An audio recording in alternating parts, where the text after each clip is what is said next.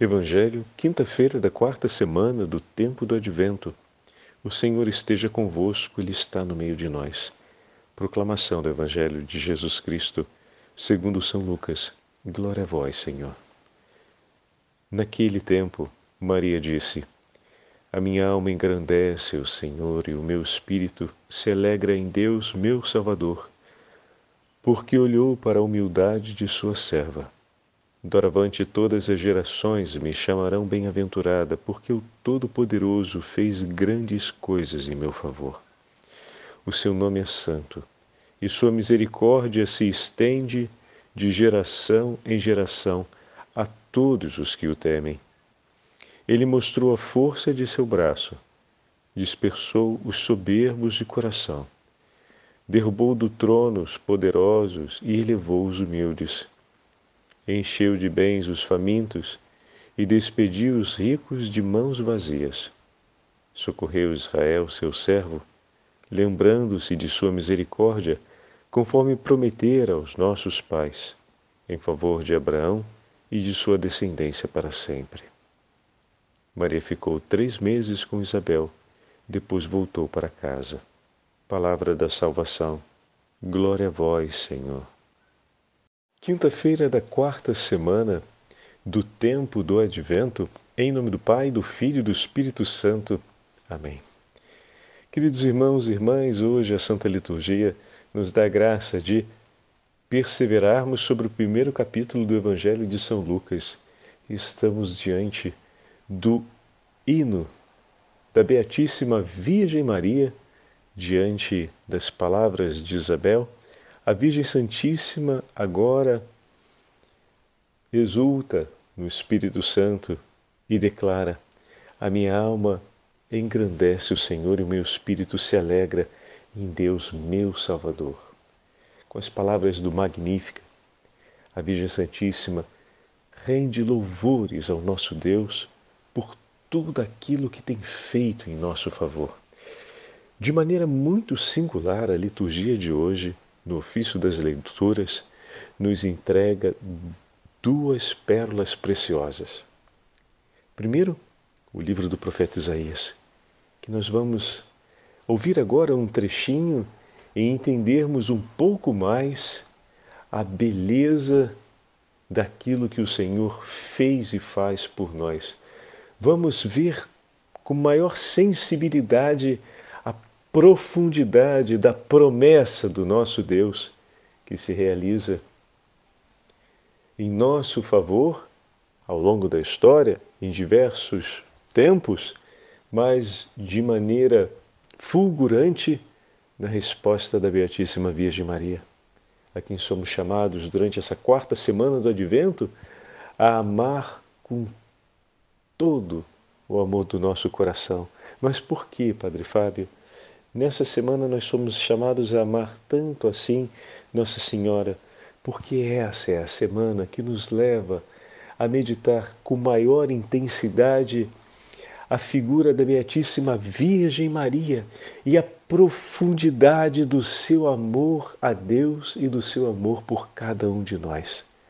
A resposta da Virgem Santíssima à visita do arcanjo Gabriel o seu partir apressadamente para encontrar sua prima Isabel, são sinais eloquentes de um coração que arde de amor e de zelo pelo seu Senhor, por cumprir a vontade de Deus, mas, sobretudo, por ser efetivamente um canto de gratidão e de amor por tudo que Ele tem feito por nós o que significa dizer que é um coração extremamente humilde, porque aos olhos do Senhor encontrou graças, mas se vê diante do Senhor como a menor das criaturas e entrega toda sua pequenez nas mãos do seu Senhor, a fim de que ele possa cumprir em favor dos homens maravilhas Maria Santíssima se entrega totalmente nas mãos do Senhor para ser um canto de esperança em favor da salvação dos homens. E o Senhor nos entrega a Beatíssima Virgem Maria como mãe, Sabe por quê? Como disse o profeta Isaías, disse Sião: O Senhor abandonou-me em minhas dores, o Senhor se esqueceu de mim por meus pecados. Acaso pode a mulher esquecer-se do filho pequeno, a ponto de não ter pena do fruto gerado em suas entranhas, em seu ventre? Se ela se esquecer, eu, porém, não me esquecerei jamais de ti. Eis que gravei teu nome, Sião, em minhas mãos, e os teus muros estão sempre à minha frente. Teus construtores apressam-se em chegar, e já se foram os que te arruinaram e saquearam um dia. Ergue os olhos em redor e vê. Todos esses se reuniram e vieram a ti.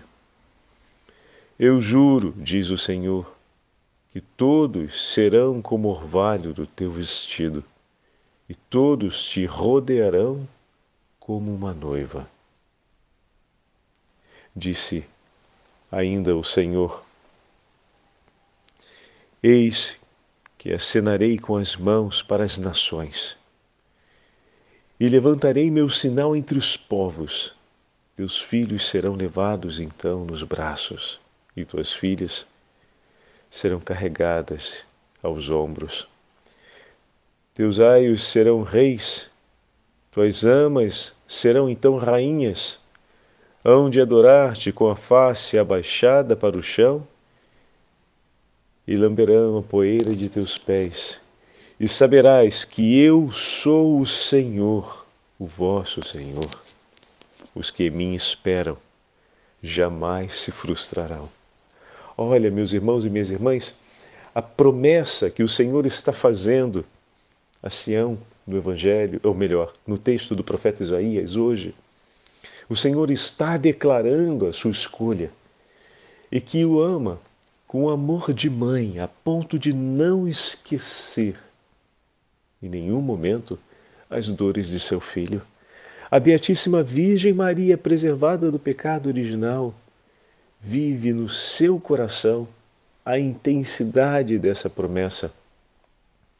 Ela que tem consciência, como vai nos dizer Santo Afonso, de jamais ter ofendido a Deus por um pecado.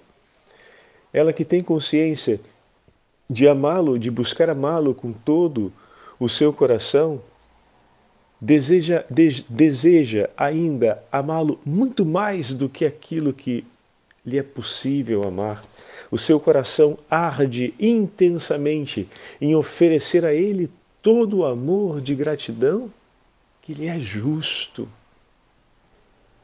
Ao mesmo tempo, ela que conhece as profecias em favor do seu povo, as profecias que falam de um Deus que é misericordioso e bondoso é a primeira a suplicar intensamente, em ato de gratidão e de viva esperança, que o Senhor cumpra as promessas que estão sendo declaradas. E não para por aí, o profeta Isaías vai mais adiante. Ele escreveu ainda assim: Acaso se tira de um valente a sua presa, ou se toma de um caçador forte a sua caça? Pois bem, isso diz o Senhor. Certamente pode-se tomar do valente o prisioneiro e salvar das mãos do caçador forte a presa que foi feita. Saiba, pois, eu lutarei com os que lutavam contigo e eu salvarei os teus filhos. Meu irmão e minha irmã, olha o que, que o Senhor está nos prometendo. Que se levantará por nós e pelos nossos filhos, por aqueles que nos foram confiados, pela geração que virá. O Senhor se levantará por nós e nos arrancará das mãos daqueles que nos combatem, nos arrancará das mãos daquele que nos humilham, que nos levam como prisioneiros, nos arrancará das mãos da morte e do demônio, nos arrancará do pecado, a nós e as gerações que virão, pois Ele nos ama E não para por aí. Não apenas irá nos libertar daqueles que nos tomaram como prisioneiros, nos tomaram como presa em suas armadilhas. Ele diz ainda: Alimentarei a ti e aos teus inimigos. Ou melhor, perdão, alimentarei teus inimigos com suas carnes. Eles se embriagarão com o vinho do próprio sangue. Todo homem ficará então sabendo que eu sou o Senhor, teu Salvador, e o teu libertador, o forte de Jacó. Isto diz o Senhor. Onde está a carta de divórcio de vossa mãe, que me serviu para repudiá-lo? Ou qual é o meu credor a quem eu vos vendi? Pois bem, fostes vendidos em razão de vossas iniquidades. Vossa mãe foi repudiada em razão de vossos crimes, mas eu vos tomei para mim e vos declarei mais uma vez: sois meus. Diante dessas palavras que o profeta Isaías escreve para o povo de Israel, que se torna promessa por toda a geração dos filhos de Deus, eis que o anjo, visitando a Beatíssima Virgem Maria, lhe anunciou a vinda do Salvador e nós já ouvimos essa página. Imediatamente ela respondeu, e São Bernardo nos ajudava a entender a profundidade e a beleza dessa resposta da criação que esperava que fosse declarada a palavra da Virgem Santíssima em adesão ao anjo, eis aqui a serva do Senhor, faça-se em mim segundo a vossa palavra. E toda a criação exultou, pois o Senhor cumpriu sua promessa. Através da resposta da Beatíssima Virgem Maria, tomou-nos para si, entregando-nos o seu preciosíssimo Filho. E hoje, a Beatíssima Virgem Maria, ao visitar Santa Isabel, exulta com o cântico do Magnífica as palavras que Isabel declarou. E dessa forma, Maria Santíssima exulta ao exulta os prodígios do Senhor que se cumprem em nosso favor. E São Beda Venerável, ao escrever sobre esse texto que nós vamos agora ouvir, nos ajuda a compreender um pouco mais a profundidade desse mistério, onde ele vai dizer que as duas mães cumprem um papel extremamente importante, testemunhando para nós a beleza daquilo que Deus estava realizando no meio do seu povo. Olha que bonito esse texto. E Maria então disse, assim nos escreve São Lucas no primeiro capítulo: a minha alma engrandece o Senhor e exulta meu espírito em Deus, meu Salvador. O Senhor, diz ela, elevou-me por um dom tão grande e inaudito que nenhuma palavra o pode descrever, e mesmo no íntimo do coração é difícil compreendê-lo totalmente, a grandeza do dom com a qual Deus revestiu a Virgem Santíssima.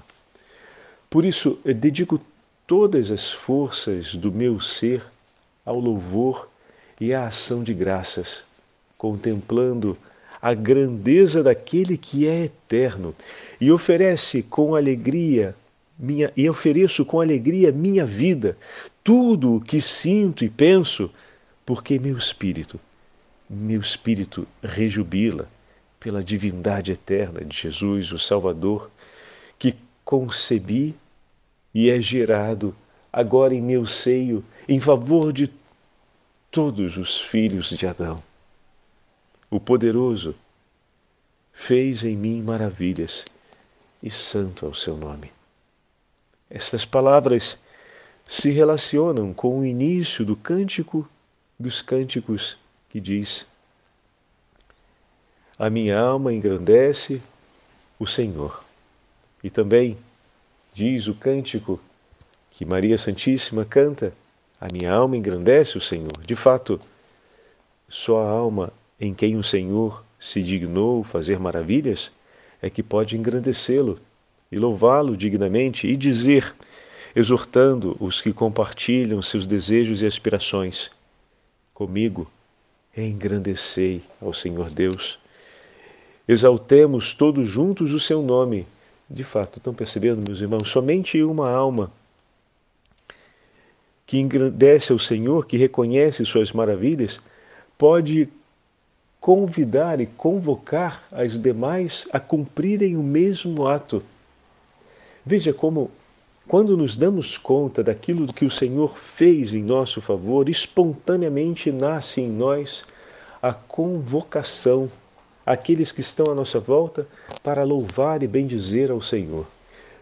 Nós, muitas vezes, quando começamos os nossos grupos pastorais, começamos, por exemplo, o grupo de oração, ou damos início à pastoral do Crisma, encontro da Crisma, ou o encontro da catequese, ou o encontro que seja é, em alguma outra atividade nossa, e queremos convidar as pessoas que ali estão a exaltar o nome do Senhor e a cantar, não se esqueçam jamais de primeiro unirem o seu coração ao coração da Virgem Santíssima.